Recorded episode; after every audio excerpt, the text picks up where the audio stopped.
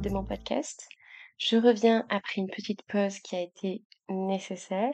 Pour celles et ceux qui n'ont pas suivi, je n'ai pas fait d'épisode la semaine dernière parce que je suis en train de préparer un concours qui me stresse beaucoup et que j'avais besoin de pouvoir me focus là-dessus. Donc même si ça m'a fait beaucoup culpabiliser, même si j'ai toujours du mal à ne pas tenir mes engagements, cette fois-ci, je me suis dit qu'il valait mieux que je squeeze un petit peu l'épisode de la semaine dernière et que je revienne comme une fleur deux semaines après. Je suis en train de me dire que c'est un petit peu particulier parce que quand cet épisode va sortir, j'aurai déjà une partie des résultats de mon concours. Donc potentiellement, je n'irai pas du tout aussi bien que l'état dans lequel je suis aujourd'hui. Potentiellement, je serais très déçue. Potentiellement, je serais super contente. Je sais pas trop. Mais du coup, c'est très étrange de dire que quelque chose que je que j'enregistre avec une certaine humeur va être publié largement après. Tout ça pour expliquer un petit peu le contexte de cet enregistrement, le contexte de mon absence d'une semaine et, euh, voilà, pour donner un petit peu plus d'informations sur ce qui se passe. J'espère que je ne vais pas disparaître des réseaux si jamais je n'ai pas mon concours. Je ne sais pas trop comment je vais gérer la mauvaise nouvelle si elle tombe. Mais en tout cas, je vous laisse avec l'épisode d'aujourd'hui. Et aujourd'hui, c'est un épisode un petit peu spécial, dans un format un petit peu différent, puisque j'avais envie de parler du mois des fiertés, pas forcément toutes les connaissances toutes seules pour en parler. Alors peut-être que certains et certaines d'entre vous ont besoin juste d'une petite explication préalable. Le mois de juin, c'est le mois des fiertés, donc c'est le mois de visibilisation autour des identités de genre, des orientations sexuelles, des personnes LGBTQIA+, de manière générale, et c'est la période principale durant laquelle les marches des fiertés sont organisées. Donc euh, aussi appelées les Pride, et euh, ça a lieu donc chaque année. Dans l'épisode 6 de mon podcast, j'ai parlé de mon coming out. J'ai expliqué donc que je suis pansexuelle, comment est-ce que ça s'est passé pour moi. Et si vous n'avez pas eu le temps de l'écouter, je vous le mettrai en barre d'infos. C'est toujours le bon moment pour le faire. Et récemment, il m'a été demandé si j'allais faire un épisode autour de cette thématique. Et en vrai, je suis d'accord que je ne pouvais pas laisser passer le mois de juin sans en parler un petit peu plus ici, parce que c'est quand même une thématique qui est très importante pour moi, qui me touche beaucoup, qui touche beaucoup de membres de mon entourage, et donc euh, j'avais envie de faire un petit épisode à ce sujet.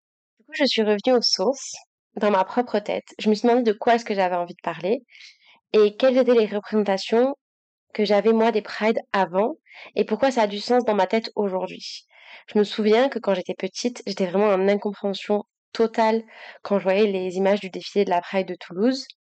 En fait, j'avais un petit peu l'idée en tête selon laquelle c'était juste un moment euh, hyper déluré où tout le monde faisait n'importe quoi. Et c'est vrai que même dans ma tête d'enfant, je sexualisais beaucoup le truc, un petit peu comme si c'était sale, en tout cas dans mes yeux d'enfant, un petit peu comme si c'était pas vraiment en fait c'était un truc dont il fallait pas s'approcher. Et hum, c'est vrai que je sais que cette image est encore véhiculée parfois, même si ça s'est atténué dans certains milieux. C'est vrai qu'on parle beaucoup plus des prides, beaucoup plus librement, etc. Mais je sais aussi qu'il y a toute une vision de la pride comme quoi aujourd'hui, ça ne sert plus à rien. Et c'est pour ça que je voulais aujourd'hui apporter un petit peu ma réponse à cette question de pourquoi il y a encore un mois de la pride, pourquoi tout simplement il y a un mois de la pride qui est organisé, pourquoi il y a autant besoin de visibilisation, pourquoi il y a autant de personnes qui se sentent concernées par ces moments-là? Et pourquoi est-ce qu'on en a besoin? Le dis dans mon épisode euh, sur mon coming out, mais quand moi j'ai dû faire mon coming out, ça m'a pris vraiment beaucoup de temps parce que en fait je refusais de pas être complètement hétéro. J'ai réalisé à quel point c'était toujours difficile, à quel point ça rendait vulnérable et à quel point c'était pas accepté partout. En fait, il y avait ce truc là social de je ne veux pas dire aux autres que je ne suis pas hétéro, mais il y avait aussi bien et de manière, enfin, c'était limite plus fort en fait le truc de je ne veux pas me dire que je ne suis pas hétéro. Et j'ai vraiment eu pendant très longtemps un, une espèce de dégoût vis-à-vis de moi-même qui était euh, assez important. Je le sais que pour certains et certaines, la pride c'est toujours quelque chose d'un petit peu abstrait, d'un petit peu inutile aussi, et c'est ce qui revient souvent, c'est qu'en fait, bon, les personnes LGBT sont acceptées partout, que c'est bon, on a les mêmes droits, qu'il faut arrêter d'en parler. Et que très clairement, alors là, je vais mettre des gros guillemets parce que ce n'est pas ce que moi je véhicule, mais il y en a aussi qui pensent que si on a besoin de ces mots de la Pride, c'est qu'on témoigne du fait qu'on n'est pas normaux. Alors déjà, qu'est-ce que c'est la norme? Mais bon, un petit peu ce truc de, ben, si vous vous taisiez, ça se passerait mieux. Et il y aurait moins de soucis, et il n'y aurait pas toutes ces violences, etc. Alors moi, j'ai fait quelques recherches, dont je mettrai évidemment les sources dans la description de cet épisode, pour juste illustrer un petit peu ce qui se produit toujours pour les personnes LGBT, pour les personnes LGBTQIA+, d'ailleurs. pour pouvoir juste faire un petit état des lieux de comment c'est en France aujourd'hui. C'est mon petit moment euh, chiffre euh, méthode universitaire euh, comme je fais pour les cours, mais il faut savoir qu'en 5 ans, le nombre d'actes anti-LGBT et de violences anti-LGBT a doublé. En 2021, ça correspond à 2170 crimes et délits et 1620 contraventions sur l'ensemble du territoire français. Dans ces chiffres-là, on ne compte pas le nombre de fois où ça se produit et où rien ne se passe parce que parfois ça ne se sait pas. Enfin, il y a de multiples raisons qui font que la justice ne réagit pas. Aussi bien parce que les personnes parfois ne se sentent pas à l'aise d'aller porter plainte que parce que c'est tu par la justice. En tout cas, avec ce simple chiffre, on réalise déjà que la question des violences en France sur les personnes LGBT, elle n'est pas du tout réglée. Donc, rien que cet aspect-là, et vraiment l'aspect violence, je pense que c'est l'aspect le plus visible entre gros guillemets, mais qu'il se passe des multitudes d'autres types de discrimination dont je, enfin, dont je vais pas pouvoir faire une liste exhaustive aujourd'hui. Si on regarde un peu plus largement, en 2022, il y avait encore 11 pays qui prononçaient la peine de mort pour les relations homosexuelles et 69 pays qui l'interdisaient. On peut clairement se rendre compte tous ensemble aujourd'hui et l'acter que ça n'est toujours pas accepté partout et que les personnes LGBT ne bénéficient pas de la même sécurité, des mêmes droits, de la même liberté dans tous les espaces que les autres. L'objectif de cet épisode, c'est pas de vous noyer dans des chiffres, donc je vais arrêter de les lister ici, et en vrai, je pense que quand même, vous vous doutez qu'il y en aurait plein d'autres à partager pour illustrer à quel point, en fait, c'est toujours pas ok, c'est toujours pas accepté d'avoir une identité de genre ou une orientation sexuelle différente. Et en vrai, c'est pas le propos central de cet épisode.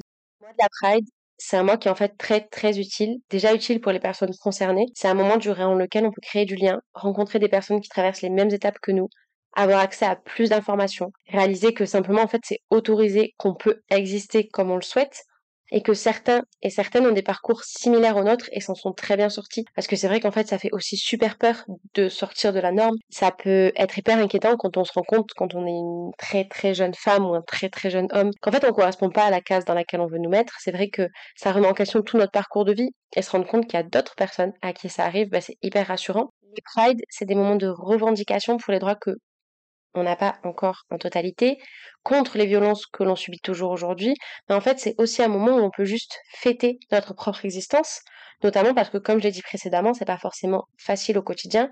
Alors il y a des personnes qui politisent énormément ces moments, et je le comprends tout à fait, et il y a des personnes qui le rendent extrêmement festif, ce que je comprends aussi, et je pense que les deux parties peuvent totalement s'entendre en fait là-dedans parce que Pour moi, c'est vraiment de récupérer un espace, de prendre un espace, de prendre de la place, de véhiculer tout ce qui s'attache à notre identité en fait.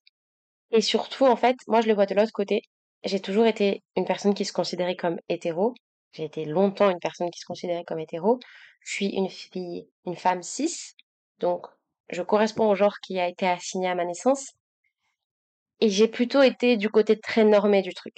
Et même si je pose un regard très jugeant sur les prides, au moins jusqu'à mon adolescence, il y a quand même une partie de mon cerveau qui a enregistré quelque chose. Le mois des fiertés, quand je voyais plus d'informations au sujet des personnes LGBT, quand mon chemin croisait celui d'une marche des fiertés dans la rue, juste il y avait une fenêtre dans ma tête qui s'ouvrait, et c'était une fenêtre de possibilités. Et c'est cette fenêtre-là qui m'a donné la possibilité plus tard de comprendre ce que je vivais, ce que je ressentais. Alors je sais que certaines personnes sont en mode contagion, genre il y a de plus en plus de LGBT parce qu'on en parle partout, mais en fait sachez que non, ça ne fonctionne pas comme ça, c'est pas un truc à la mode, c'est pas quelque chose qu'on choisit, parce que de fait, je pense que peu de personnes feraient ce choix-là. C'est juste quelque chose dont on a décidé de parler et dont on a décidé d'être fier. Parce que, enfin, il y a eu quand même des épisodes extrêmement trash avec les personnes LGBT et des épisodes historiques qui sont en fait dans notre histoire très récente, notamment avec tout ce qui est thérapie de conversion, etc., qui n'est pas fini partout euh, dans le monde, mais aussi juste avec des trucs de, en fait, un enfant gay, une fille qui ne correspondait pas au bon genre, etc. C'était aussi en fait juste des enfants qu'on cachait, des enfants qui disparaissaient. Il y a eu des violences extrêmement étouffées. Et aujourd'hui, c'est quelque chose qu'on ne veut plus vivre. Et donc oui, en effet, il y a ce truc de se montrer beaucoup, de d'oser exister en fait. En fait, visibiliser toutes les identités de genre et visibiliser toutes les orientations sexuelles et pas uniquement par exemple les relations hétéro, c'est potentiellement permettre à des jeunes de se sentir mieux dans leur peau parce qu'ils vont avoir plus rapidement des réponses à leurs questions. C'est pas essayer d'être le plus nombreux possible à tout prix, c'est juste essayer d'ouvrir les possibles au maximum et de ne pas se limiter juste à la petite boîte dans laquelle on est mis dès la naissance, en sachant qu'en fait il y a beaucoup, beaucoup, beaucoup de personnes qui se sentent très mal dans cette petite boîte. Je ne suis pas allée chercher les chiffres, je ne suis pas une très bonne élève et je ne vais pas le faire maintenant, mais je pense que si on regarde juste tout ce qui est fragilité psychologique, risque de suicide chez les personnes LGBT, en fait, les chiffres sont encore hallucinants aujourd'hui. Ça donne bien cette information-là qu'en fait, il y a un mal-être encore aujourd'hui. Il y a toujours cette petite boîte hyper étriquée qui force sur les gens qui ne veulent pas rentrer dedans. Moi, je me mets à la place de la petite fille que j'étais et vraiment, j'aimerais juste pouvoir remercier toutes les personnes qui m'ont servi de modèle, avec lesquelles j'ai réalisé que oui, en effet, je n'étais peut-être pas hétéro, mais qu'en fait c'était pas un truc à cacher, que c'était pas un truc dont il fallait avoir honte et que j'avais le droit de le dire, le droit de le vivre. Alors juste, comme j'en ai la possibilité, je vais le faire maintenant dans la vie de la presque adulte que je suis.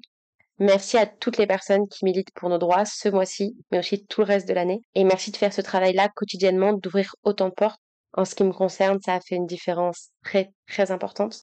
Petite conclusion à cet épisode, ce serait juste que je sais que c'est beaucoup de nouvelles informations pour les personnes qui ne sont pas du tout familières à tout ce qui est orientation sexuelle et identité de genre, mais j'ai grandi avec une éducation très très très normée, assez cloisonnée.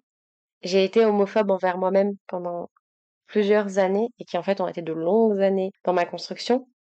Et j'ai réussi, et en fait, j'ai pas trop de mérite là-dessus, je ne dis pas ça pour me jeter des fleurs, mais j'ai réussi à laisser ces portes s'ouvrir. J'ai réussi à casser un petit peu toutes les idées que je m'étais faites. J'ai réussi à écouter d'autres visions des choses, à m'informer différemment et à sortir un petit peu de bah, cette fameuse boîte dans laquelle euh, j'ai été mise. Voilà, suite de cet épisode, je vais juste vous donner des devoirs à faire. Je rigole. Je pense que je suis vraiment trop en mode concours en ce moment.